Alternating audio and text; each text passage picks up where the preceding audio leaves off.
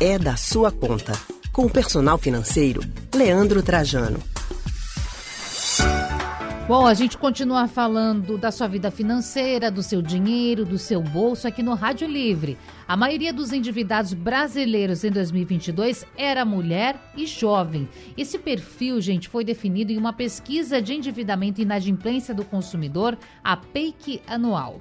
Na série histórica, que foi iniciada em 2011, o ano bateu recorde. Quase 78% das famílias estavam endividadas no ano passado.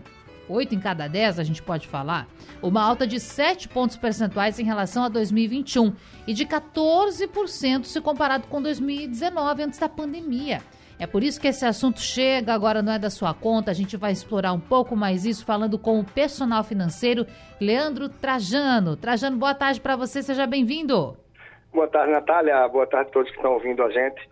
Pois é, a gente tem visto isso crescer ano a ano. Claro que a pandemia acirrou, por sua vez, a pandemia já desacelerou. Hoje a gente não tem mais uma pandemia de fato, apesar de ainda a gente ver aí claramente muitos efeitos pós-pandemia, sobretudo na economia, na vida das pessoas, né, no bolso. Inclusive, a gente estava mais cedo falando aqui sobre como a pandemia afetou até a renda da classe média. Mas, Trajano, eu gostaria aqui de, de conversar uma coisa com você, porque a gente está falando aqui que no ano de dois, aliás, que no ano passado, perdão, 2022, oito, praticamente, oito em cada dez famílias estavam endividadas. Aí o ouvinte pode pensar assim, mas o que é isso? São pessoas que não contem atraso, boleto em atraso. Quero que você explique para a gente o que é uma pessoa ou uma família endividada. Se eu tenho financiamento de um imóvel no banco, se eu tenho financiamento de um carro, eu sou considerado uma pessoa endividada?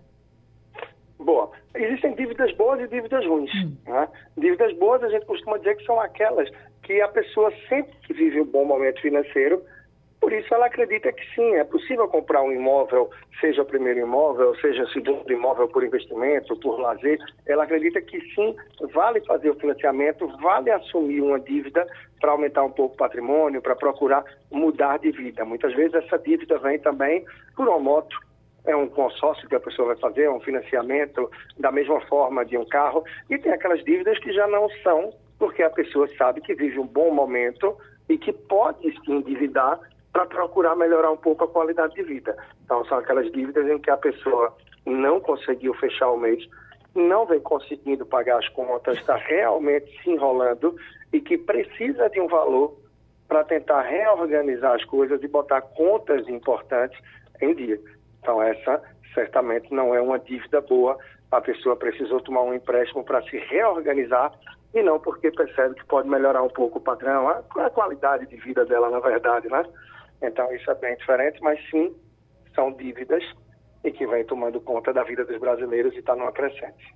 Agora, para essa dívida, vamos usar um termo assim bem popular, desculpe, popular. Aquela dívida do dia a dia, que é a dificuldade de pagar uma pessoa porque você pediu um dinheiro emprestado já porque não conseguia pagar a conta de luz ou de água, por exemplo.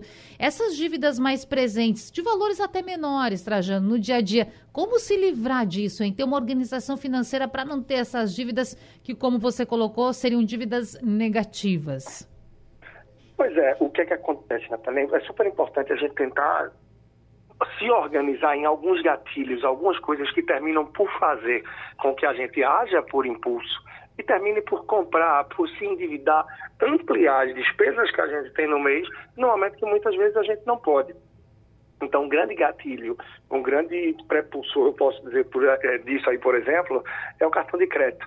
Frequentemente, as pessoas terminam correndo para o cartão de crédito, comprando algo que muitas vezes não precisam, que não tem nenhuma urgência, uma necessidade maior, mas por um impulso, por uma promoção, por um momento como esse, que tem um apelo emocional, cultural muito grande, como o carnaval, e quantas pessoas não têm aí agora que terminam se enrolando, pagando para ir para determinadas festas, uma fantasia, ou quem sabe até para fugir do carnaval numa viagem.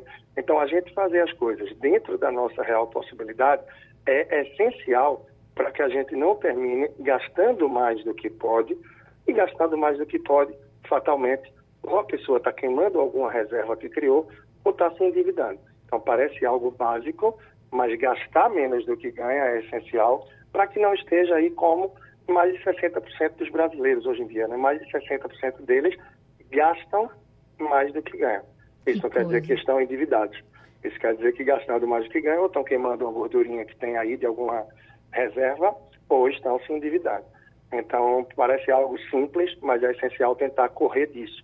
E para correr disso, naturalmente, é conhecer bem suas despesas, entender bem a sua disponibilidade financeira, para que você tente gastar com aquilo que é prioridade e que é realmente cabe no seu orçamento, para que não termine sobressaindo um pouco naturalmente, partindo aí para essas dívidas que trazem essa estatística que você vem compartilhando com a gente no momento. Sim.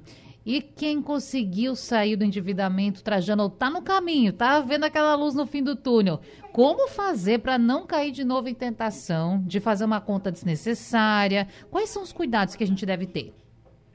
Boa, muito bom. Pois é, consciência parece simples, mas é algo muito desafiador. É. Quando a gente tem perto da hora do almoço aplicativos de entrega de alimento dizendo que hoje você tem um cupom de 10 reais de desconto, que hoje a entrega é grátis, que você tem uma fidelidade que se comprar X vezes essa semana, você pode ganhar um outro almoço, enfim, um outro desconto, um voucher.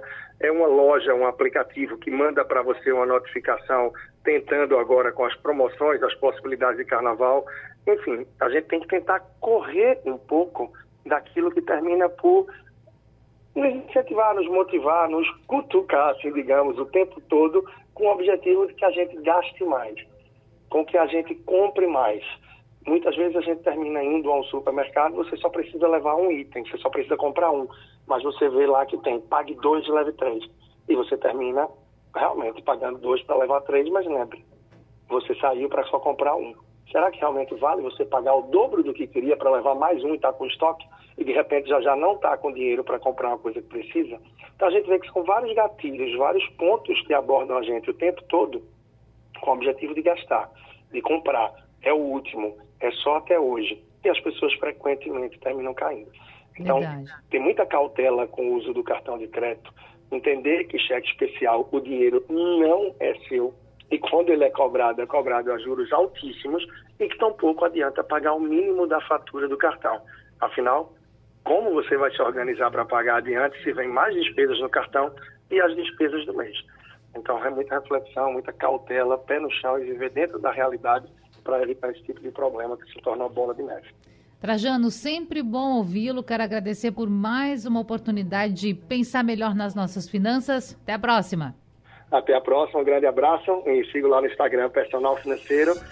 Bom, carnaval chegado, né? Muita é. consciência também nesse período aí que tem mais apelo de gasto. Um abraço e até a próxima. Verdade. Abraço, Trajano, para você. Personal financeiro Leandro Trajano aqui com a gente no Rádio Livre.